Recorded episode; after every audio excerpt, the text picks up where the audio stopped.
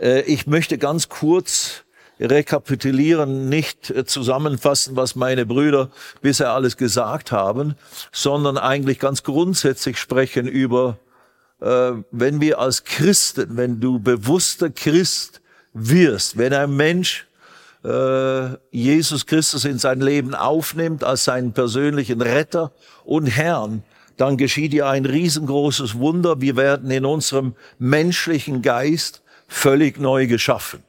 Und die Bibel sagt uns dann, dass in diesem Moment, wo bei mir eben vor 50 Jahren, äh, als ich als Hippie Jesus einlud in Bombay, Indien, äh, durch ein schlichtes Gebet, da ist für mich in mancher Hinsicht unbewusst, nicht wissend, dass das geschehen würde, weil ich die Bibel ja überhaupt nicht kannte, äh, bin ich selber, mein Körper wurde zur Wohnstätte des Heiligen Geistes, wurde der Tempel Gottes. Und das ganz kurz möchte ich lesen aus 1. Korinther Kapitel 3. Da finden wir eine dieser wesentlichen Aussagen vom Apostel Paulus durch den Heiligen Geist. Da heißt es im Vers 16, wisst ihr nicht, eine interessante Feststellung, eine Frage, die er den Korinthern stellt, den Christen in Korinth, an die er den Brief schreibt. Wisst ihr nicht? Man könnte also nicht wissen, als wiedergeborener Christ, dass man was? Wisst ihr nicht, dass ihr Gottes Tempel seid und der Geist Gottes in, in euch wohnt. Und da hat er natürlich einen Zusammenhang in dieser Frage. Und, und, und eben da geht's dann um Sünde und um Hurerei und solche Dinge. Und da stellt er da eben diese Frage. Wisst ihr denn eigentlich nicht, dass ihr der Tempel des Heiligen Geistes seid? Gott wohnt in euch. Und wie kannst du jetzt diesen Tempel, deinen Leib, dazu benutzen, weiter zu sündigen, wie wenn du eben nicht mit dem Heiligen Geist Gottes bewohnt würdest. Also eine große Frage und sehr berechtigte Frage. Wir stellen nur fest, heute in diesem, in diesem Themenpunkt, wir geführt von Gottes Geist. Gottes Geist möchte uns führen und das tut er durch die Tatsache, dass er in uns ist. Wir sind der Geist Gottes wohnt in euch. Wisst ihr nicht, dass der Geist Gottes in euch wohnt? Dann zwei Kapitel weiter, im Kapitel 6, 1. Korinther, fragt er wieder diese, stellt er wieder diese Frage. Vers 19, 1. Korinther 6, 19. Oder wisst ihr nicht, dass euer Leib, da wird er noch konkreter, Vorher war ihr der Tempel des Heiligen Geistes seid. Hier macht es jetzt spezifisch, dass jeder von uns, jeder Christ, jeder Korinther, jeder Mensch, der Jesus zu seinem Retter und Herrn gemacht hat, oder wisst ihr nicht, dass dein Leib, euer Leib, ein Tempel des Heiligen Geistes in euch ist? Also hier legt es richtig fest. Der Heilige Geist ist in euch drin, in jedem einzelnen von euch korinthischen Christen.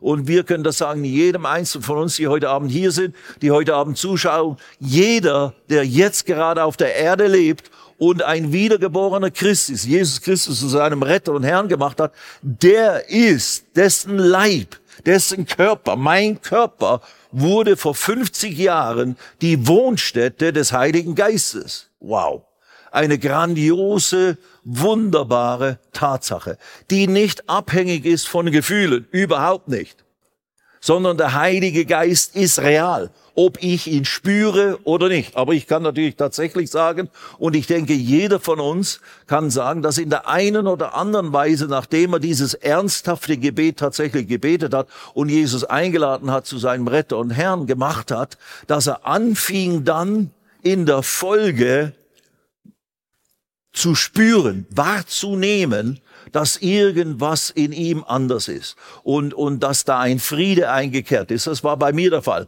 Aber dieser Friede war noch kein Dauerzustand, wie, der, wie soll ich sagen, wie das eher heute ist, wo ich schon fest gegründet bin in Gottes Wort, in den Wahrheiten des Wortes und wo mich nicht so leicht alles Mögliche immer durcheinander bringt und zum Rotieren bringt und mein Haus total erschüttert wird oder ich immer wieder von vorne anfangen muss. Nein, da, da, da sind wir dank sei Gott schon äh, einige Stücke weitergekommen kommen. Äh, aber eben, die Tatsache, dass der Heilige Geist in uns wohnt, ist nicht hauptsächlich und vordergründigst ein Gefühl. Allerdings weil er real ist, weil es ja nicht nur eine theologische Wahrheit ist oder eine hypothetische Wahrheit oder nur eine Theorie ist, sondern eine existenzielle Realität. Der Heilige Geist ist ein realer Geist, ist Gott. Eine der drei Personen Gottes. Und dieser Heilige Geist nicht mit allem, was er ist. Ist nicht nur in mir, ist in uns allen. So jeder von uns hat diese teilhaftige, ist teilhaftig der Innewohnung des Heiligen Geistes geworden. Da, so ich kann mit dem Heiligen Geist in dem Sinne Gemeinschaft haben, kommunizieren, weil er Person ist zu mir und in mir hier drin wohnt. So als Christen sollen wir uns vorstellen, der Heilige Geist wohnt in mir drin, ganz gleich eben wie es stürmt und tobt und wie meine Gefühle mir etwas völlig anderes von mir aus vermitteln wollen.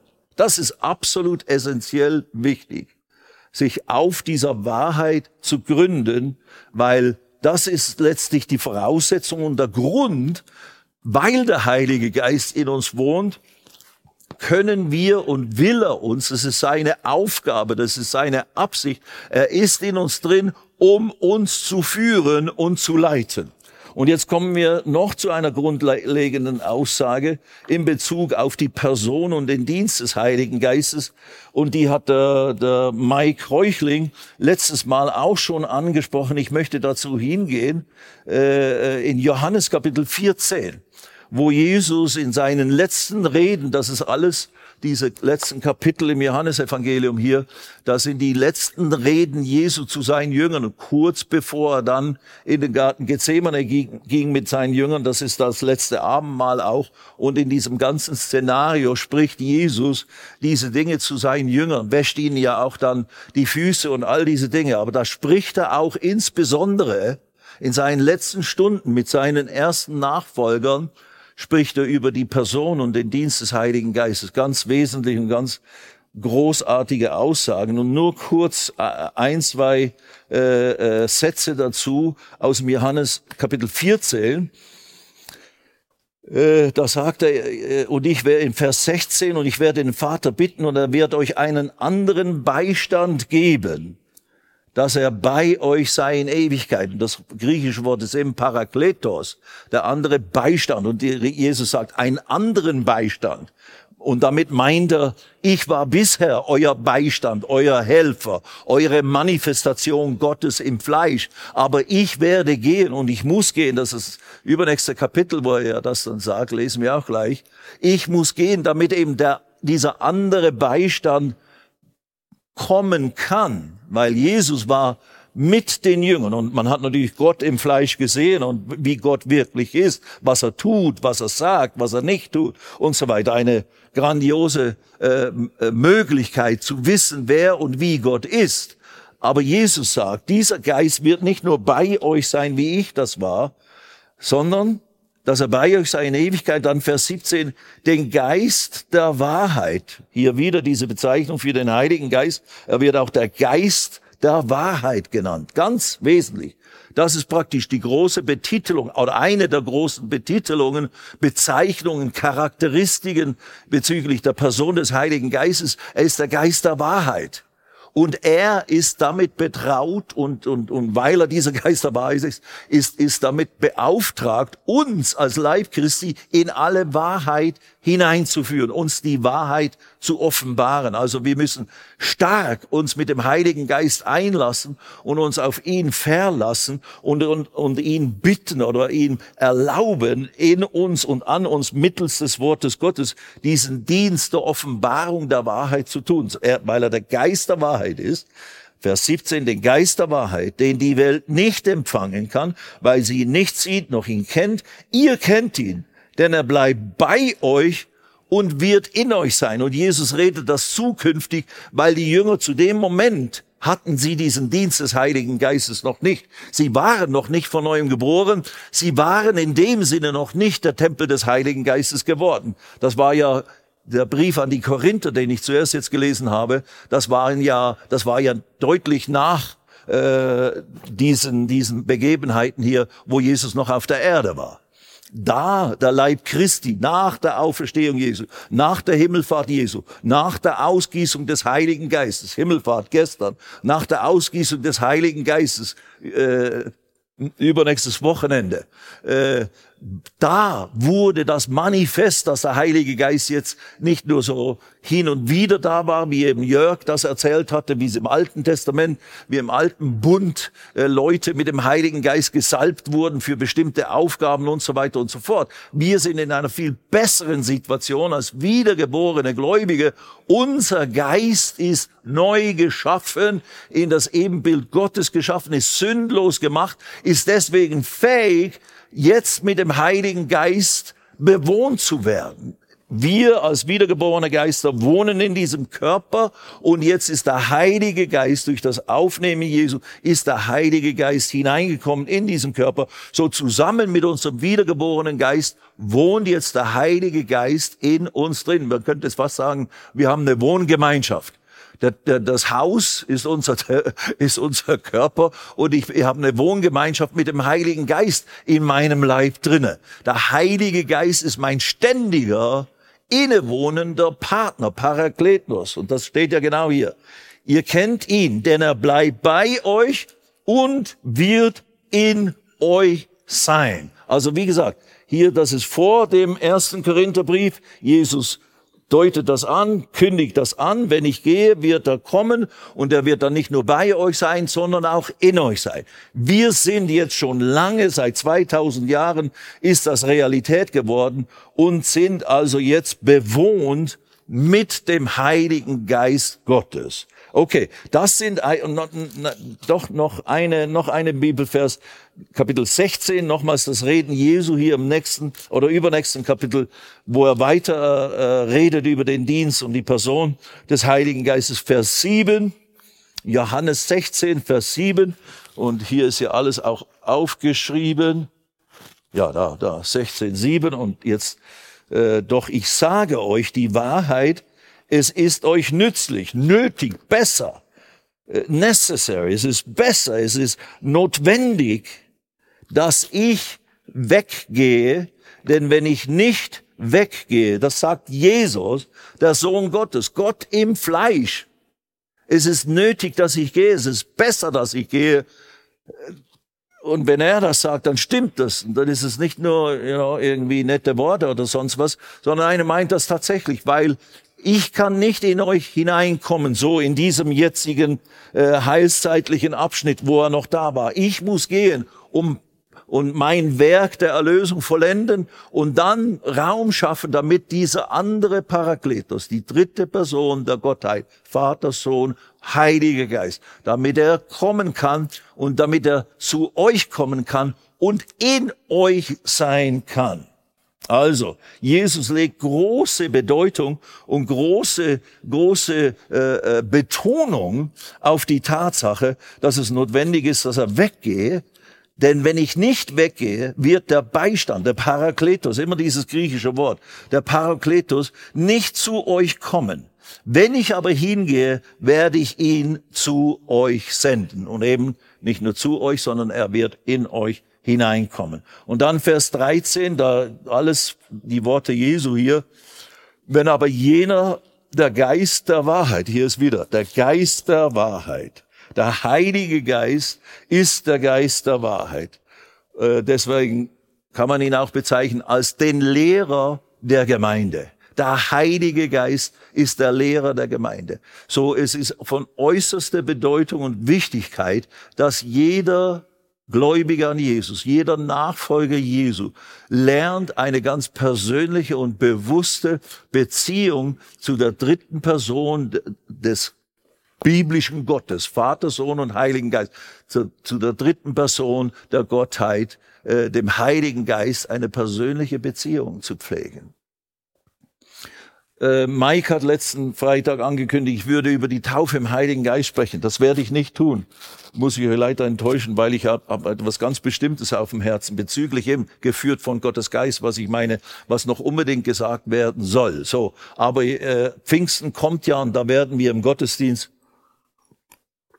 über diese große Notwendigkeit, große Bedeutung und Wichtigkeit der Taufe, des Getauft, des Erfülltwerden, des ein hineingetaucht werden in die Fülle des Heiligen Geistes, wo eben auch in die Fülle des Heiligen Geistes, wo eben auch die Kraft Gottes sich manifestiert und diese Befähigung, äh, die damit verbunden ist, dass wir anfangen können in dieser geistlichen Sprache, das Beten in neuen Sprachen, Beten in Zungen, in dieser Glossa, Glossolalia, dass wir da diese geistliche Sprache vom Heiligen Geist geschenkt bekommen und uns mit dieser Fähigkeit des Betens in neuen Zungen, Betens in anderen Sprachen, in gottgewirkten Sprachen, dass wir uns dadurch geistlich fortwährend auferbauen können, wie eine Batterie immer wieder aufchargen, immer wieder aufladen können, unseren Geist, unsere geistliche innere wie soll ich sagen, Kraft und, und, und äh, Fähigkeit, Dinge geistlich zu beurteilen, im Geiste zu wandeln und so weiter und so fort, die immer wieder äh, aufzubauen. Und das kann ich nur, ich streife das jetzt halt, das kann ich nur wirklich herzlichst und wärmstens empfehlen. Und äh, äh, in unserer Gemeinde sind die meisten Leute schon getauft im Heiligen Geist. Wenn man es eben noch nicht ist, sollte man unbedingt danach streben, den Herrn einfach bitten um diese Erfüllung und Taufe im Heiligen Geist. Und er schenkt uns das und dann im Glauben anfangen, da in neuen Sprachen zu beten, wie der Geist uns gibt, diese Sprache zu beten und in dieser Sprache zu reden oder zu beten. Und wie gesagt, das ist für alle Gläubigen möglich und das ist nicht eine Sonderwirkung, sondern das ist das normale äh, Geschenk, das ist die normale Wirkung des Heiligen Geistes, wenn er Menschen erfüllt mit seiner Gegenwart. Und dann haben wir diese Fähigkeit, uns im Geiste aufzuerbauen. Und ich kann das immer nur äh, äh empfehlen, das so oft und so lange wie nur möglich zu tun. Es gibt Leute, die haben das äh, sich vorgenommen, wochenlang und monatelang im Geiste zu beten und haben das auch tatsächlich praktiziert und haben daraus, ich sage nicht, das muss man jetzt alle tun oder sowas, aber die haben tatsächlich Wirkungen Gottes angefangen zu leben, die, äh, zu erleben, die sonst nicht möglich gewesen wären. Und auch ich sage, mein ganzer Dienst, mein ganzes Leben mit dem Herrn ist, seitdem ich getauft bin mit dem Heiligen Geist, absolut völlig verändert worden und, und alles, was wir heute tun und auch die Kraftwirkungen Gottes in und durch unser Leben sind absolut, äh, bringe ich in Verbindung mit der Tatsache, dass ich viel im Geiste bete. Wenn ich reise oder auch wenn ich hier bin, jeden Tag bin ich so oft ich dran denke und, und, und so weiter äh, äh und es möglich ist und manchmal vergisst manchmal, man, manchmal lässt man es liegen oder was auch immer, aber ich versuche mich immer selber zu disziplinieren und daran zu erinnern, wirklich auch beim Autofahren oder wo auch immer, immer in Sprache zu beten.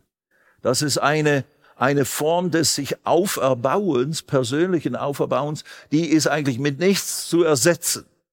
So, also das soll jetzt mein meine paar Sätze und äh, äh, Hervorhebungen bezüglich der Taufe im Heiligen Geist und des Betens in neuen Sprachen gewesen sein. Das ist aber nicht mein vordergründiger, vordergründiges Anliegen heute Abend. Okay, alles klar. Also, der Heilige Geist ist der Geist der Wahrheit und er kommt, wenn, wenn ich nicht weggehe, weggehe, wird der Beistand nicht zu euch kommen. Wenn ich aber hingehe, werde ich ihn zu euch senden. Und eben dann nochmals Vers 13.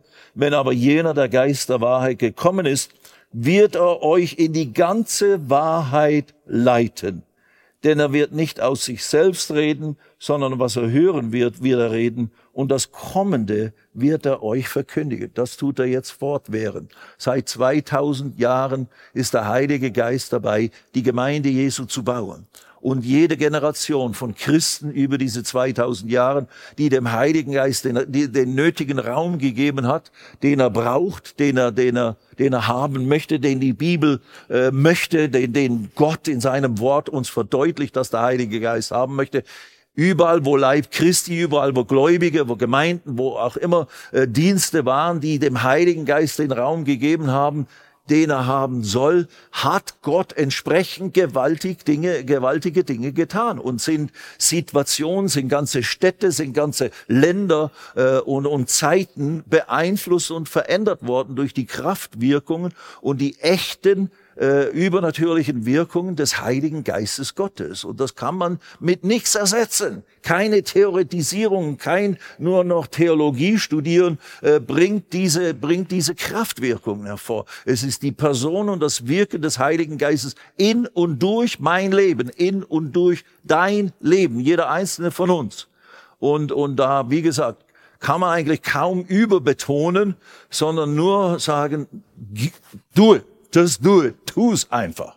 Und, und gib, äh, lerne dem Heiligen Geist Raum zu geben und in Sprachen zu beten.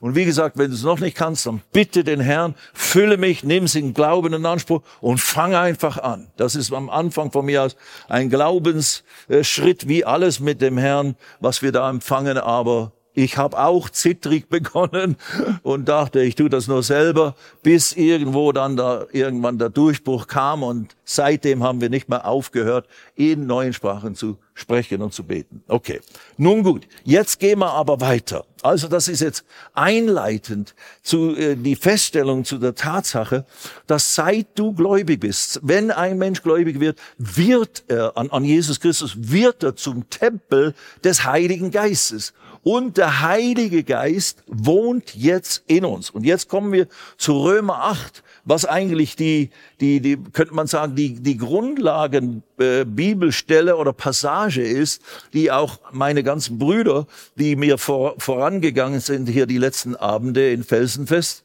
bei, mit dieser Thematik, äh, wo sie ausgegangen sind üblicherweise. Ich lese mal ab Römer 8, Vers 14 und die Verse 14 bis 17, das ist jetzt unsere Hauptstelle und dann enden wir das Ganze hier, wo dann mein Zeugnis kommt. Aber lasst, hört mal das an, was hier gesagt wird. Stimmt hier alles mit meinem Mikrofon, ich glaube schon. Denn so viele, und natürlich das ganze Kapitel 8 ist eine, eine, ein Riesenkapitel, ist ein großes, äh, zentrales Kapitel des Römerbriefs mit großen äh, Wahrheiten und, und Offenbarungen eben über den, den, den Dienst und das Wirken des Heiligen Geistes im Gläubigen und so weiter. Und, und wenn du im Vers 9 sagtest, ihr seid aber nicht im Fleisch, sondern im Geist, wenn wirklich Gottes Geist in euch wohnt, sagt der Paulus hier, ich kann das jetzt nicht alles erklären, aber er sagt dann, wenn aber jemand Christi Geist nicht hat, das ist der Heilige Geist, der ist nicht sein. Also wenn du Jesus aufgenommen hast und dich als Christ betrachtest, weil du an Jesus von Herzen glaubst, dann, dann ist dann ist Gottes Geist in euch, dann wohnt Gottes Geist in euch. Weil wenn du den Geist Gottes nicht in dir hättest, wärst du gar nicht ein, ein, ein äh, wenn aber jemand Christi Geist nicht hat, der ist nicht sein, dann bist du kein Christ, dann bist du, gehörst du nicht in Gottes Familie. So, also wenn du innerlich dieses Zeugnis hast, ein Bewusstsein, ich bin gläubig, ich habe Jesus aufgenommen, ich gehöre zur Familie Gottes, dann kannst du wissen, ob du eben weißt, intellektuell oder durch Offenbarung oder spürst, dann ist der Geist Gottes in dir drin. Also auch hier wird dieses äh, äh, gesagt. Und dann kommen einige äh, große Aussagen in den Versen dazwischen, haben wir jetzt nicht die Zeit, die zu beleuchten, obwohl sie grandios sind. Vers 14. Und da heißt, da ist jetzt ein Kriterium. Denn so viele durch den Geist Gottes geleitet werden. Hier ist er. Geführt von Gottes Geist, geleitet von Gottes Geist. Denn so viele durch den Geist Gottes geleitet werden, die sind Söhne Toch, äh, Gottes. Söhne Gottes. Und das griechische Wort für Söhne ist Hyos. Und das Wort ist ein, eigentlich ein gereifter, erwachsener, mündiger Sohn, nicht nur ein Kind. Da gibt es ein anderes Wort, Technon, das ist eine Zeugung Gottes, das ist ein, ein Kind Gottes, der wirklich in die Familie Gottes hineingehört und so weiter. Also wahrlich von Gott gezeugt ist. Aber der Hyos ist eben richtig das Wort Sohn. Deswegen wird das ja auch in dieser Form in Deutsch übersetzt. Wenn so viele durch den Geist Gottes geleitet werden, die sind Söhne Gottes. Also man könnte sagen, wenn du gereift bist in Christus, dann wird dein Leben ist ein Zeugnis für Gottes Führung und Leitung in deinem Leben. Du hast äh, in dir werden die Wirken, Wirkungen Gottes, die Frucht die, die, die typisch ist für einen Nachfolger Jesu, der wahrlich mit Jesus wandelt, wird sichtbar. So wie in den Jüngern, als sie anfingen dann den Dienst zu tun und so weiter und so fort und die erste Gemeinde sich ausbreitete und, und Reich Gottes anfing äh, zu wachsen und so fort äh, und so weiter. Äh, das war ein Ausdruck, dass sie tatsächlich sich führen ließen. Und die ganze Apostelgeschichte ist ja ein Dokument von der Führung durch den Geist Gottes in, im Leben äh, der ersten Christen und dann insbesondere natürlich durch Petrus und später insbesondere dann durch den Paulus, der dort dokumentiert wird. Also wer vom Geist Gottes geführt wird, ist ein Sohn Gottes. Ein Kennzeichen von einem gereiften Christen ist, dass man tatsächlich erkennen kann, der wird von Gottes Geist geführt. Also, das ist eine erste Feststellung. Und dann Vers 15. Denn ihr habt nicht ein Geist der Knechtschaft empfangen. Das ist jetzt wieder grundsätzliche Aussage. Wenn du wiedergeboren bist und den Geist Gottes in dir hast, du hast nicht ein Geist der Knechtschaft richtig Sklaverei ist das Wort, äh, empfangen, wieder zur Furcht, dass du wieder Angst haben musst und wieder nicht äh, in der Freiheit der Kinder Gottes wandeln kannst, sondern wir haben einen Geist der Sohnschaft. Oder in Englisch wird es meistens gesagt, a Spirit of Adoption, ein Geist der Adoption. Wir haben einen Geist der Sohnschaft. Das ist wieder dieses Wort Hyos, ist in, die, in dem griechischen Wort Hyotesia, ist das Wort der Geist der Sohnschaft, also richtig Sohn.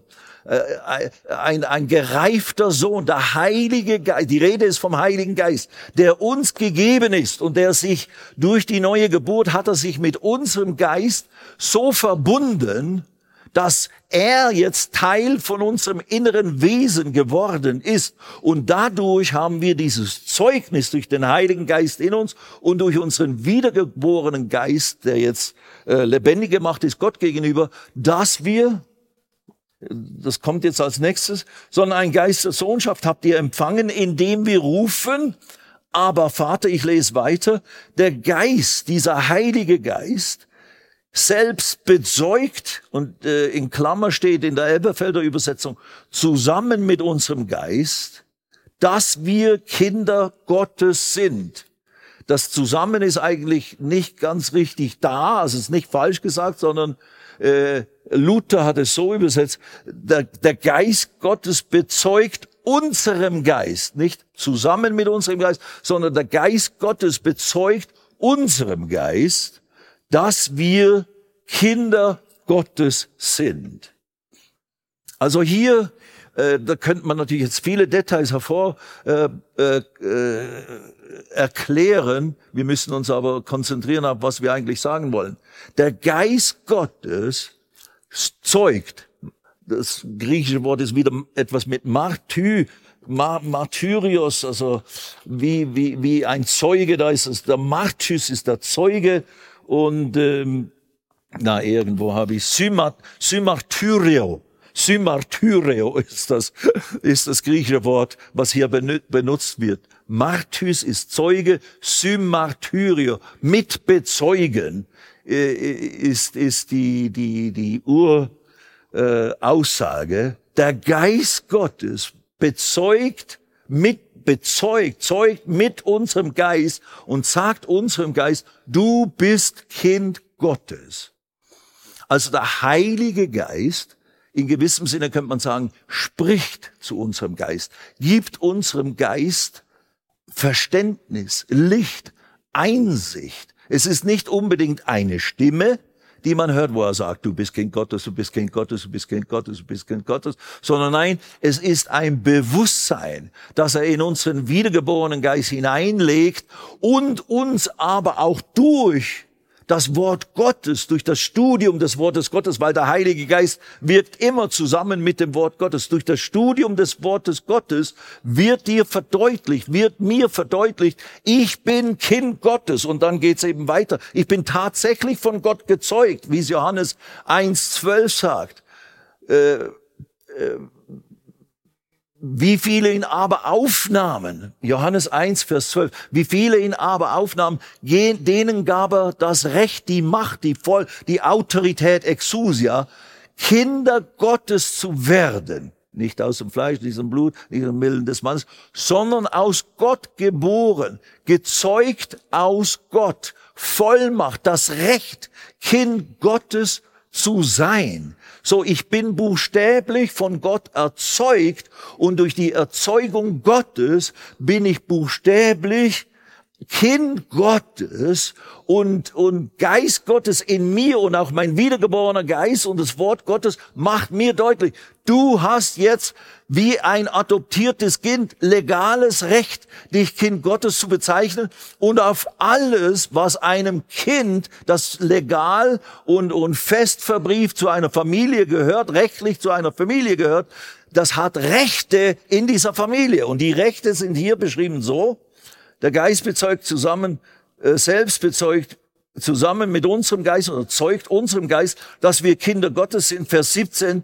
Wenn aber Kinder, so auch Erben, Erben Gottes und Miterben Christi, wenn wir wirklich mitleiden, damit wir auch mitverherrlicht werden. Also, wenn aber Kinder, so auch Erben, Erben Gottes und Miterben Christi.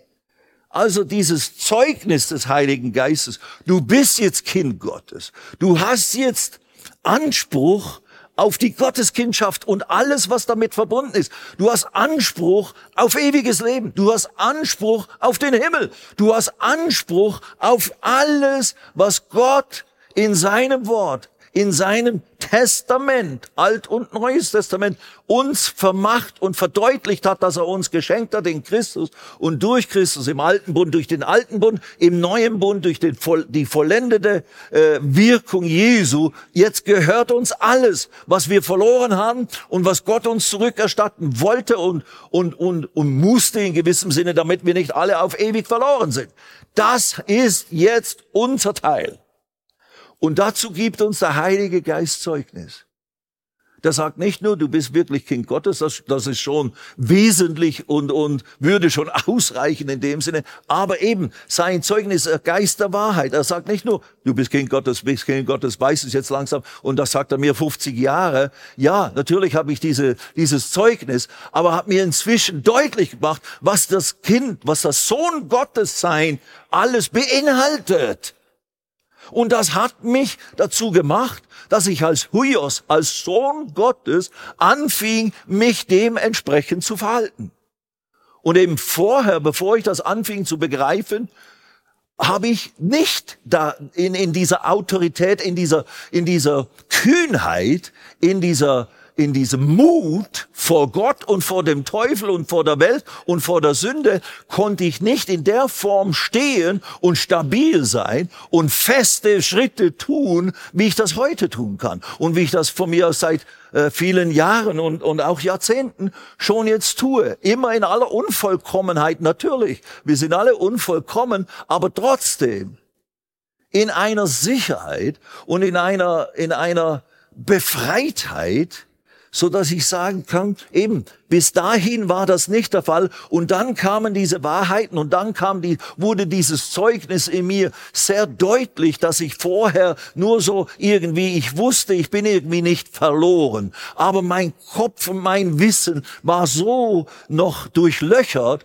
oder mit falschen Wahrheiten informiert, dass ich total immer wieder am Rotieren war und immer wieder am Zweifeln war und so weiter bis eben dieses Zeugnis deutlicher und deutlicher und deutlicher wurde und ich dadurch stabil wurde, frei wurde, Monika ganz genauso, meine Frau und so weiter und so, und so fort. Und der Rest ist für uns eben Geschichte, so dass wir dann tatsächlich durch das Zeugnis und durch die Führung des Heiligen Geistes erlebten, wie Gott uns half und zeigte, wo es lang geht in unserem Leben, was, was zu tun ist, was zu lassen ist, wo wir hingehen sollten, was wir tun sollten, was wir eben nicht tun sollten und so weiter und so fort. Und was eben auch speziell, spezifisch der Wille Gottes für unser Leben war. Die Schritte, die einzelnen Schritte von mir aus jeden Tag und dann die größeren Schritte, wenn es galt, eine, eine Entscheidung zu treffen, woanders hinzugehen und, und Dinge zu verändern. Und davon werde ich jetzt gleich erzählen. Aber diese, diese, eben die, die, die Hauptführung Führung, wenn wir es jetzt mal so thematisieren wollen. Und, und, und das haben natürlich meine Brüder in dem Sinne auch immer wieder versucht zu verdeutlichen. Des Heiligen Geistes, geführt von Gottes Geist, ein wesentlicher Teil. Ich möchte es nicht in Prozent, äh, in Prozenten benennen, weil das kann man nicht sagen aber der wesentliche Teil der Führung des Geistes Gottes in deinem Leben ist hinein ins Wort Gottes. und, und das Wort Gottes hinein in dich als Offenbarung, als Wahrheitsoffenbarung, damit du anfängst zu unterscheiden, was ist der Wille Gottes hier, was ist der Wille Gottes in Bezug auf Gesundheit, was ist der Wille Gottes in Bezug auf Gemeindezugehörigkeit, was ist der Wille Gottes in Bezug auf Ethik, auf Moral. Äh, Mache ich weiter, was ich bisher gemacht habe, moralisch, oder ist es nicht mehr legitim? Und so weiter und so fort. Was ist der Wille Gottes in allen Belangen des menschlichen Lebens? Also nicht nur, soll ich nach Griechenland gehen, soll ich nach Deutschland gehen und wenn nach Deutschland, in welche Stadt und dem Herrn dort dienen. Also das ist natürlich, kann auch eine ganz konkrete Führung Gottes sein, dazu kommen wir gleich. Aber die Haupt grundsätzlich, und da, da fängt es eben an, er fängt nicht an, jetzt geh mal dahin, jetzt geh mal dorthin, jetzt geh mal geografisch noch dahin, sondern er fängt an, dich fest zu gründen in der Wahrheit, im Wort Gottes und dir ein festes Fundament zu geben für dein Lebenshaus, damit du nicht mehr hin und her getrieben wirst mit jedem Wind der Lehre oder eben auch Irrlehre und, und immer nicht weißt, was eigentlich Sache ist. Genauso war es eben bei mir sieben Jahre, manche kennen das schon. Sieben Jahre war ich sehr leidenschaftlich dabei, aber sehr hin und her geschmissen mit jedem Wind der Lehre, der kam, weil es war ja alles irgendwo immer biblisch fundiert. Und ich wusste nicht, ja, der, der widerspricht jetzt zwar dem da, der, was der gerade gesagt hat, aber naja, dann geht man halt hier und da und dort. Genau, wackelt da durch die Gegend wie eine Ente, geistlich gesehen. Naja, und deswegen hat uns eben der Herr dann nach Amerika geführt und dort haben wir richtig, äh, wirklich in einer erwecklichen Situation Wort Gottes gelehrt bekommen und wurden von Gottes Geist hineingeführt in die in die Verstoffwechslung, in die, in die, in das Lernen des Wortes Gottes. Das Wort, wir sind ins Wort und das Wort kam in uns. Und das hat uns wirklich alles gegeben, was wir seither haben und brauchen, eben in der Nachfolge Jesu. Also, und eben das, der, der Geist Gottes in uns, der uns hineinführt in diese Wahrheiten, der will nicht nur, dass wir Wahrheit erkennen und dann persönliche Befreiung erleben, persönliche Glück und persönliches Erleben dieses gesegneten Lebens als Jünger Jesu, sondern weil es der Geist Gottes ist, der uns da führt und lehrt, wird er uns auch dazu benutzen wollen, das anderen weiterzugeben. Er wird immer nicht nur uns dienen wollen, sondern du wirst immer, früher oder später, merken, drängt es dich und die Liebe Gottes in dir und der Heilige Geist in dir drängt dich dazu, diese wunderbarsten Wahrheiten der Erlösung in Jesus Christus so vielen Menschen wie nur möglich weiterzugeben.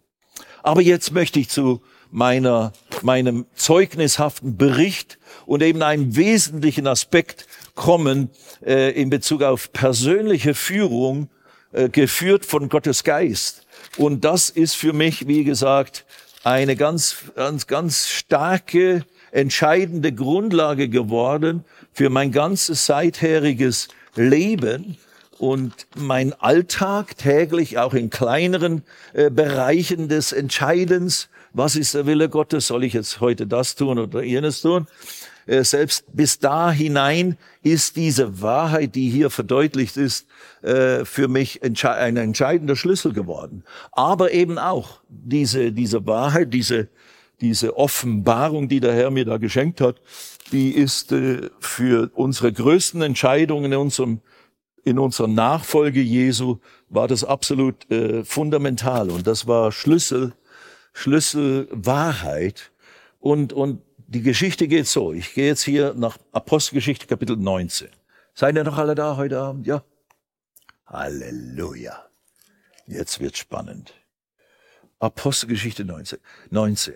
Eben, ich bin jetzt 50 Jahre gläubig an Jesus. Wir sind 1978 äh, haben Monika und ich geheiratet in Essen, Deutschland. Dann sind wir von Essen äh, im, im, im März und dann sind wir von Essen aus, dann ein halbes Jahr später sind wir nach Amerika, nach Dallas, Texas geflogen. Auf Führung auf Geheiß Gottes, soweit wir das beurteilen konnten, noch be bestätigt durch prophetische Leute um uns herum und so weiter. Den Dienst, den wir, wo wir da waren in Essen, sind wir dann nach Amerika gekommen, um dort in eine Bibelschule zu gehen. Also das vor allem ich zuerst in eine Bibelschule und so weiter. Und dann sind wir dann schließlich, bin ich dann in dieser Bibelschule gewesen und so weiter und so fort. Und äh, von 78 bis 84 waren wir dann in Dallas, Texas also in Farmers Branch, North Dallas, Texas, und haben gewohnt in Carrollton, Texas. Anyway, und ähm, wir, ich habe da das erste Jahr gemacht. Das, das war ganz, die Schule war ganz neu gegründet worden. Gott hat, da hat uns Gott wirklich souverän hineingeführt und, und dann wurde ich da Teil in dieser Schule, musste nicht mal Sti äh, äh, Schulgebühren zahlen. Es wurde mir praktisch ein Stipendium geschenkt.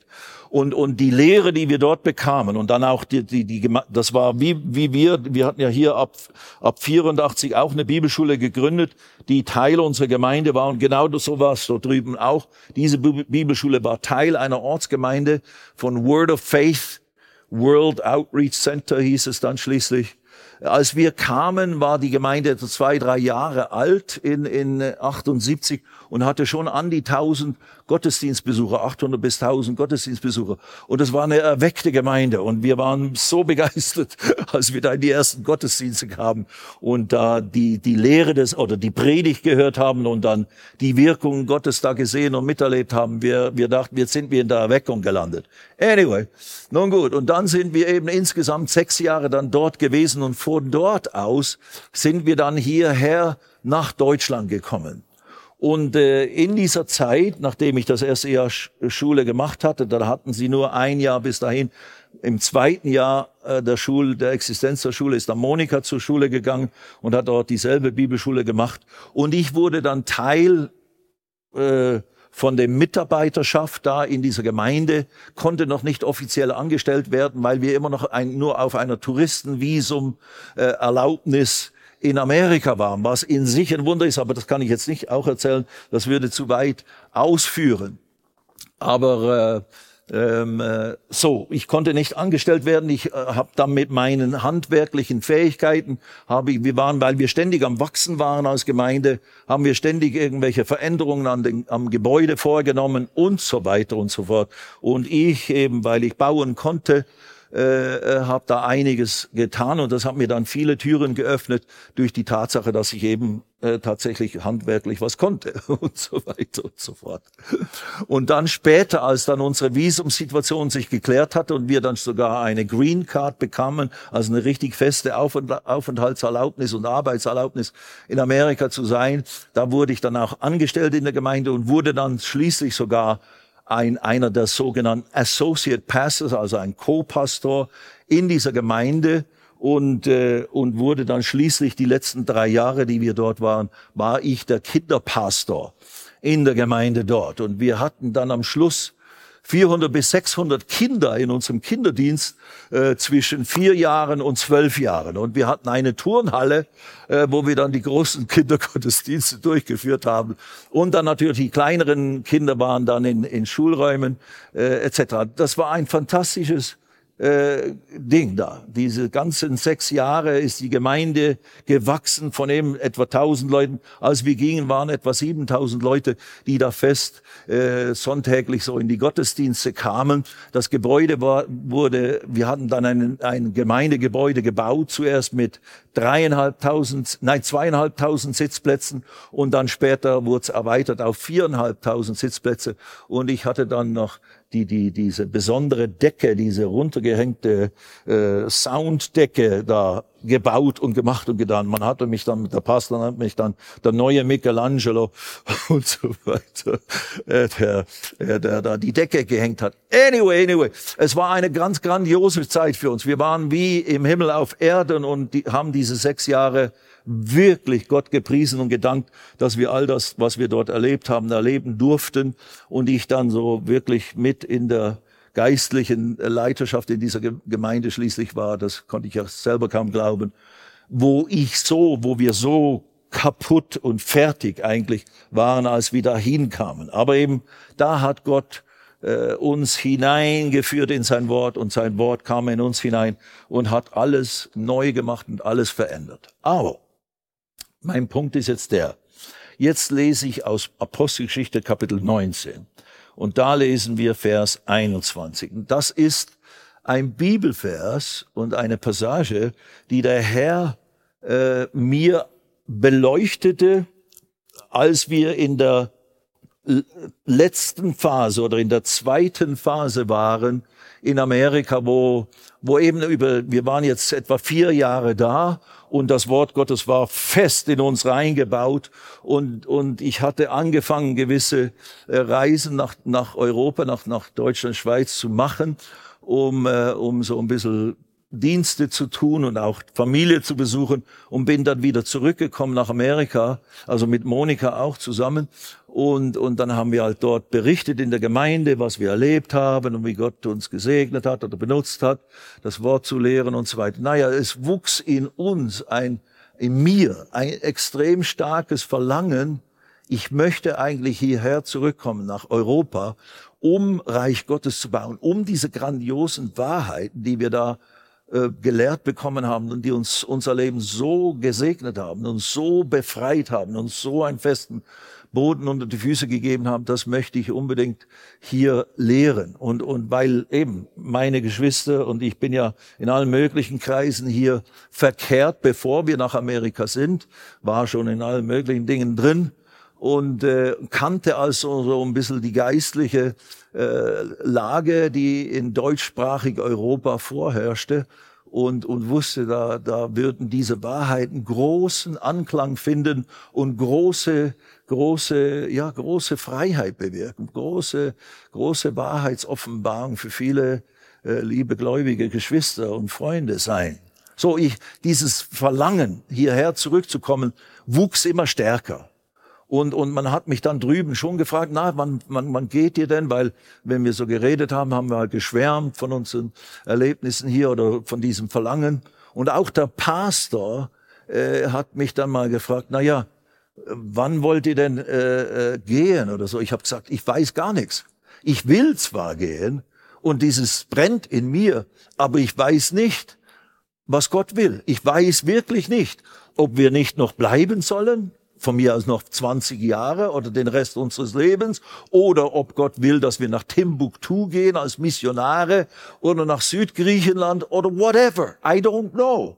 Ich habe zwar dieses unglaubliche Sehnen und Verlangen, hierher noch zurückzukommen, nach deutschsprachiger Europa insbesondere, aber ich kann nicht sagen, Gott hat das gesagt. Ich weiß es nicht. Und dann hat der Pastor dann schließlich an einem Tag gesagt, okay, weil ich ja der Kinderpastor war, das war eine große Aufgabe, okay, kannst du mir, und das hat er mich gefragt, etwa im August, September oder so des Jahres 1983, kannst du dich verpflichten, bis Mai nächsten Jahres auf alle Fälle noch hier zu sein?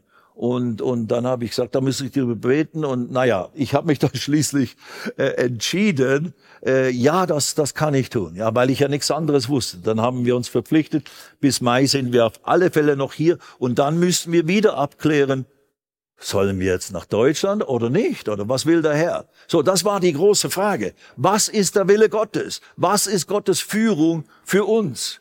Mein Verlangen oder Wünschen oder ich möchte gerne ist noch lange nicht der Wille Gottes. Das ist eben, wir sind Menschen, wir können uns täuschen. Und darum geht's ja auch in dem Nitty-Gritty unseres alltäglichen Lebens und unserer Nachfolge Jesu. Was ist denn wirklich der Wille Gottes? Eben prinzipiell über Ethik und, und all die Wahrheiten, was eben will Gott, dass du krank bist, will er dich erziehen durch Krankheit oder nicht, das musst du lernen aus dem Wort Gottes. Was ist der Wille Gottes? Da führt Gott dich in sein Wort und in die Wahrheit und gibt dir dort seine klare Führung, was denn seine Wahrheit ist und die Wahrheit über diese Dinge ist. Aber eben, wo will er, dass ich ihm diene, dass ich tätig bin, in welcher Gemeinde, welcher Situation oder als Missionar oder Evangelist oder what have you, ja, das muss man persönlich erleben. Nun gut, dann kam dieser ein Samstagmorgen, ich glaube es war August, September, Oktober, irgend sowas, 83.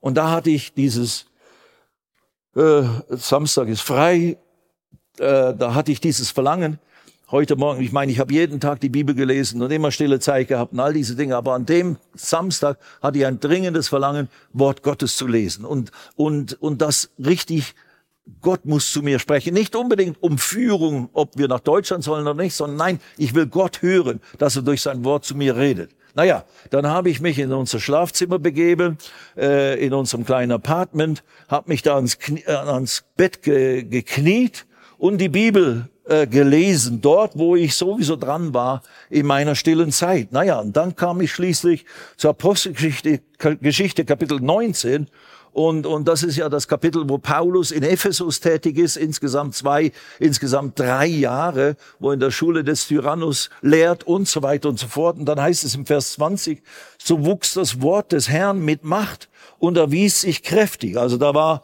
Erweckung ausgebrochen, könnte man sagen, oder große Evangelisation hat stattgefunden. Da ist die Aussage, ganz Asien hörte das Wort des Herrn durch diese Bibelschule und durch den Dienst des Paulus und so weiter und so fort. Das war auch so ein bisschen unser Motto für unsere Bibelschule hier, wie die, wie die Schule des Paulus in Ephesus war und, und eben wie die Aktionen unternommen haben etc. Aber dann kommt der Vers 21 und da bin ich dann hängen geblieben. Und das war der Geist Gottes. Und das wurde dann zu einem des, der, der, des deutlichsten Redens Gottes in meinem ganzen bisherigen Leben und Nachfolge Jesu in Bezug auf Führung Gottes für unser Leben. Und dann heißt es Vers 21. Als dies aber beendet war, nahm sich Paulus im Geist vor, nachdem er Mazedonien und Achaia durchzogen habe, nach Jerusalem zu reisen und sprach, nachdem ich dort gewesen bin, muss ich auch Rom sehen. also Paulus nahm und, und dieser Satz, der, ich meine, das hätte ich normalerweise gelesen so als ja gut, das ist halt was der Paulus da beschlossen hat und so weiter. Aber der hat mich total irritiert dieser Vers. Der Heilige Geist hat den mir beleuchtet und hat mich fast ein Stück ärgerlich gemacht. Und ich habe so mit dem Herrn darüber geredet und gesagt, Herr, der Paulus, der, und dann stand so in der Randbemerkung, wie auch hier in der deutschen Übersetzung, in seinem eigenen Geist, nahm sich vor im Geist, in seinem eigenen Geist, also nicht durch den Heiligen Geist, sondern in seinem Geist. Er hat in seinem Herzen, in sich selber, hat er beschlossen, ich gehe nach Mazedonien, dann gehe ich nach Achaia und dann noch nach Jerusalem und wenn ich dort gewesen bin, dann gehe ich dann nach Rom. Und da heißt nichts, er betet und fastet und macht und tut und sucht die, die, die Führung Gottes und so weiter. Und ich bin hier seit Monaten und fast Jahren dabei zu fragen, Herr, was willst du, dass wir zurückgehen nach Deutschland, dass wir zurückgehen nach deutschsprachiger Europa, nach Europa, um, um hier Reich Gottes zu bauen und diese wunderbaren Wahrheiten zu lehren? Ich weiß es nicht, kann es nicht sagen. Das habe ich dem Herrn gesagt. Wie konnte er das tun? Also das fiel mir einfach auf und plötzlich, und dann sage ich dem Herrn, wie konnte er das tun? Und dann ist es tatsächlich, also kann ich sagen, der Herr hat gesprochen und okay, da, da, da, da, da. So nein, es wurde einfach, die Gedanken wurden klar. Und der Herr machte mir deutlich, der Paulus konnte das tun. Warum? Weil er gereift war. Sein Kopf, seine Gedanken, sein Denken war erneuert im Wort Gottes. Er lebte und seine Motivationen, die ihn antrieben, die waren nicht Ambitionen, ich möchte dies erreichen, ich möchte da groß werden oder sonst was und diese großen Werke für Gott tun, damit die Leute sehen, was für ein toller Heide ich bin. Nein, er war, seine Motivation war nur, dem Herrn zu dienen, den Willen Gottes zu tun und nichts anderes. Ganz gleich, was das bedeutet und wo das sein würde. Und eben, er hatte alles äh, äh, in die Waagschale gelegt, sein ganzes Leben äh, war da dem Herrn ausgeliefert und ihm äh, alles war auf das, auf den Willen Gottes ausgerichtet. Deswegen konnte der Paulus das tun. Sein Denken war neu, sein Herz war neu und er war fest gegründet in Gottes Wahrheit. Und deswegen war das, was in, in ihm, in seinem Geist war, in seinem wiedergeborenen Geist, in seinem Herzen, das war von mir hineingelegt. Hat der Herr mir deutlich gemacht in Bezug auf den Paulus. Das, was in ihm wuchs, das, was in ihm das Wünschen und das Wollen und das Verlangen und die Pläne waren, die da entstanden, das war nicht nur sein Fleisch oder sein, seine fleischliche Ambition oder was auch immer, um irgendwas zu tun, sondern das war gewirkt der Wille Gottes, der in ihm äh, äh, gereift war und entstanden war. Und dann geschah das Nächste. Und dann hat der Herr mir gesagt, und das war, das war halt eine persönliche Sache gewesen. Dann sagte der Herr mir, und dasselbe kannst du jetzt auch tun. Das ist bei dir auch der Fall. Du bist auch im Wort jetzt fest gegründet. Du hast dein Denken erneuert und du, du willst nicht nur irgendwas tun, weil ich ja eben bereit war, wenn du sagst Timbuktu, gehe ich nach Timbuktu. Wenn du sagst Schweiz, gehe ich in die Schweiz. Wenn du sagst in Dallas bleiben, bleiben wir in Dallas. Gar keine Frage was immer du willst. So, ich war völlig äh, dem Willen Gottes untergeordnet und ausgeliefert und habe den auch tagtäglich versucht zu praktizieren.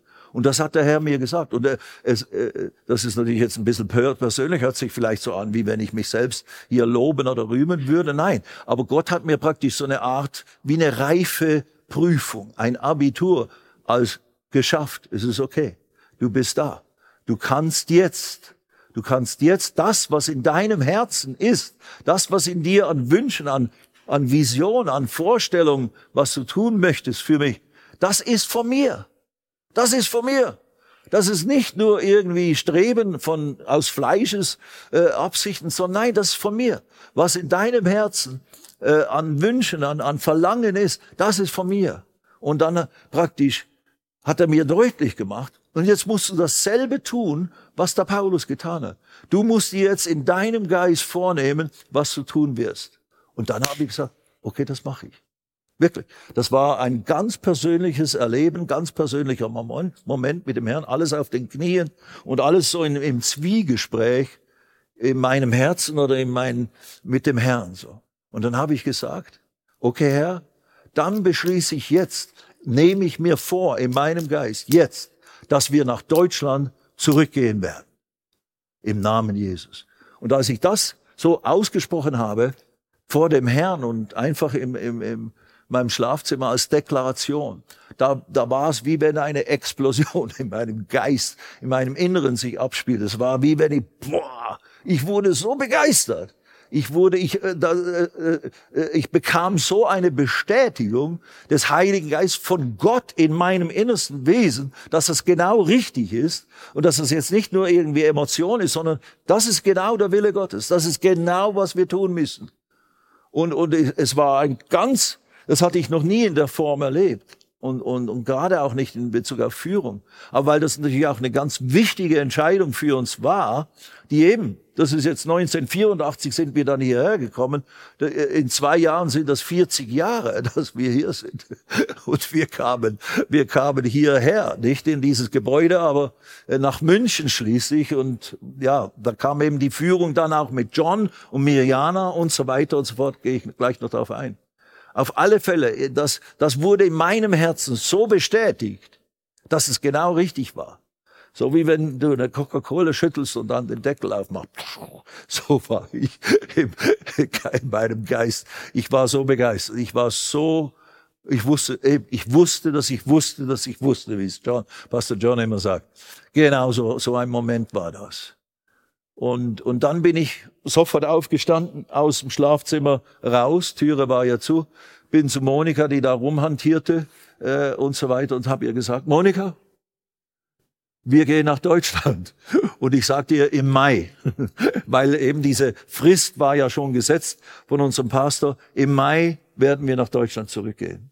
Und sie wusste, sie wusste, ich habe irgendwas erlebt. Ich habe sie dann natürlich alles erzählt und so weiter. Und sie hat das sofort in ihrem Herzen bestätigt. Und sie wäre von sich aus lieber in Amerika geblieben. Sie liebte es dort so sehr und so weiter und so fort. Aber sie war natürlich eine gute Ehefrau die sich ihrem Mann gut in diesem Sinne untergeordnet hat.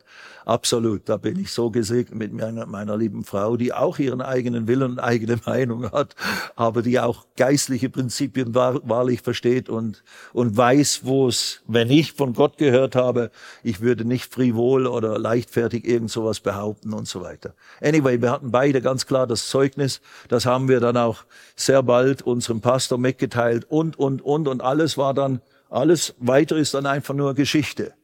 Wir sind dann tatsächlich im Mai von dort weg und so weiter. Und eben ins, inzwischen haben wir dann John und Miana kennengelernt. Das kann ich jetzt nicht im Einzelnen noch erklären, hat das ja schon ein paar Mal erzählt, wo sie eine Reise nach Amerika gemacht haben und in unsere Gemeinde kamen, weil sie unseren Pastor kennengelernt hatten, als er Dienste hier in Europa tat und so weiter. Und sie auch das Gefühl hatten, sie müssten auf diesen Mann achten. Und dann haben sie unsere Gemeinde dann, als sie mal in Amerika eben eine Reise gemacht haben, äh, unsere Gemeinde besucht ein Jahr in 82 und dann haben wir mit ihnen und unserem Pastor und noch ein paar anderen geistlichen Leitern haben wir mit ihnen zusammen gegessen. Da haben wir uns nur am Rande kennengelernt. Nächstes Jahr kamen sie noch einmal in 83. Da sind wir dann zusammen zu viert aus, ausgegangen zum Essen und haben uns so richtig persönlich kennengelernt. Und genau in diese Phase hinein kam dieses Reden Gottes dann mit uns. Also eigentlich nach dem Kennenlernen von Angelinas äh, kam dieses Reden äh, was ich jetzt gerade beschrieben habe. Und dann hat John mich dann auch kontaktiert irgendwann drauf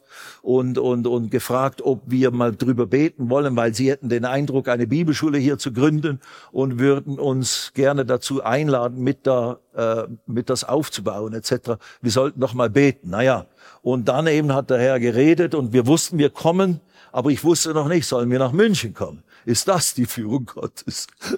Und dann hat er mich dann ein paar Tage später nochmals angerufen. Und, was ist eure Entscheidung?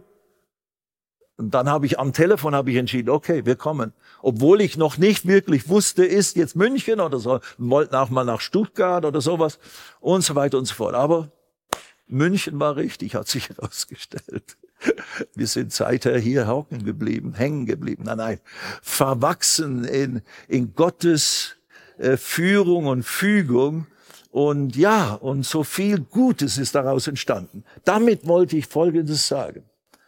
Wenn dieses geschieht, dass wir im Wort gegründet werden, reifen in Christus, unsere Motive ganz auf den Altar legen und wirklich mit Absicht, und das sollte ja die, äh, die Absicht in jedem Herzen jedes hingegebenen Christen sein. Ich will nur den Willen Gottes tun und nur dein Wille geschehe in meinem Leben. Ob es jetzt eine, eine ganz normale Karriere ist, in einem Beruf oder was auch immer, wenn das der Plan, die Absicht Gottes ist mit dir, wunderbar. Aber der Wille Gottes muss geschehen dabei dabei. Ich will ihm dienen. Ich will meinen, diesen, dieses, diesen Beruf, diese Begabung oder was auch immer, will ich benutzen als ein Podium zur Verkündigung des Evangeliums, zum Bau des Reiches Gottes. Oder Geld, wo, wenn Gott will, dass ich viel Geld verdiene, will ich dieses Geld mit entscheidend benutzen, um das Reich Gottes finanziell zu unterstützen und zu bauen. Oder eben, wenn es mit Berufung, mit, mit geistlicher Berufung als Evangelist oder whatever, alles soll nur dem Herrn ausgeliefert sein. Und dann, wenn du diese Motivation hast, dein Wille geschehe, nicht meine Träume und was ich mir so vorstelle, sondern dein Wille geschehe. Und dann du dich gründest im Wort und mit dem Herrn lernst täglich zu wandeln und zu äh, im Gehorsam äh, im Kleinen dann die die Gehorsamsschritte zu tun, dann wirst du Gottes Führung 100 Prozent erleben. Ich kann sagen, ich muss die ganzen 50 Jahre, die ich jetzt dem Herrn nachgefolgt bin, in aller Unvollkommenheit, ich muss nicht keine Phase meines Dienstes, selbst in den sieben Jahren, wo ich noch so chaotisch war in meinem geistlichen Verständnis, selbst da habe ich immer wieder Gottes Führung erlebt. Und auch da könnte ich halbe Bücher drüber schreiben, äh, wie konkret das manchmal war obwohl ich noch nicht so wirklich alles durchblickte. Also in Bezug auf, was ist eigentlich äh, göttliche Wahrheit von der Schrift her und so weiter. Und eben noch viele falsche Theorien und Theologien hatte. Aber meine Herzenseinstellung war immer völlig auf dem Altar und immer der Wille Gottes soll geschehen und nichts anderes. Und, und deswegen kann ich sagen, ich muss nirgendwo, keine Phase in meinem geistlichen Nachfolge vor dem Herrn geführt von Gottes Geist, wo ich sagen muss, da habe ich die Führung Gottes verpasst. Da bin ich falsch gelaufen. Da habe ich eigene Träume und Wünsche verwirklicht und nicht Gottes Absichten. Not one.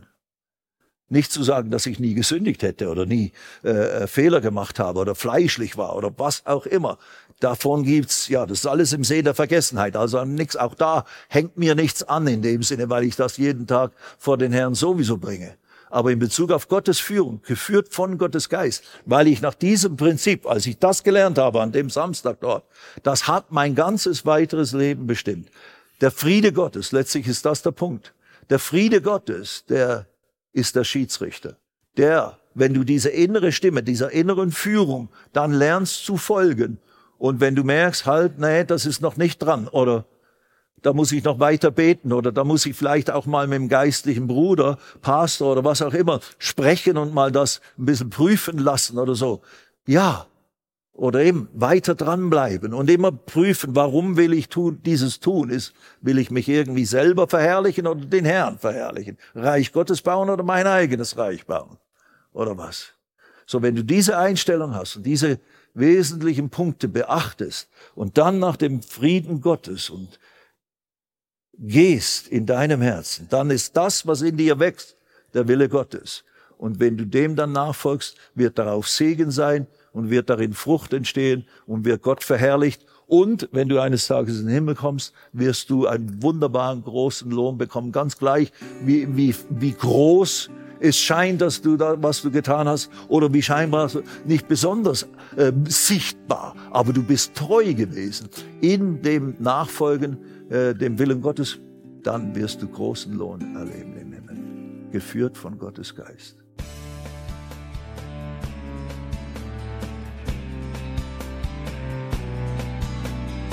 Liebe Zuhörer, das war ein Ausschnitt eines Gottesdienstes hier im Gospel Life Center. Auf unserer Website www.gospellifecenter.de können Sie die Notizen für diese und andere Predigten nachlesen und sich über die Arbeit von Gospel Life Center informieren. Wir wünschen Ihnen Gottes Segen.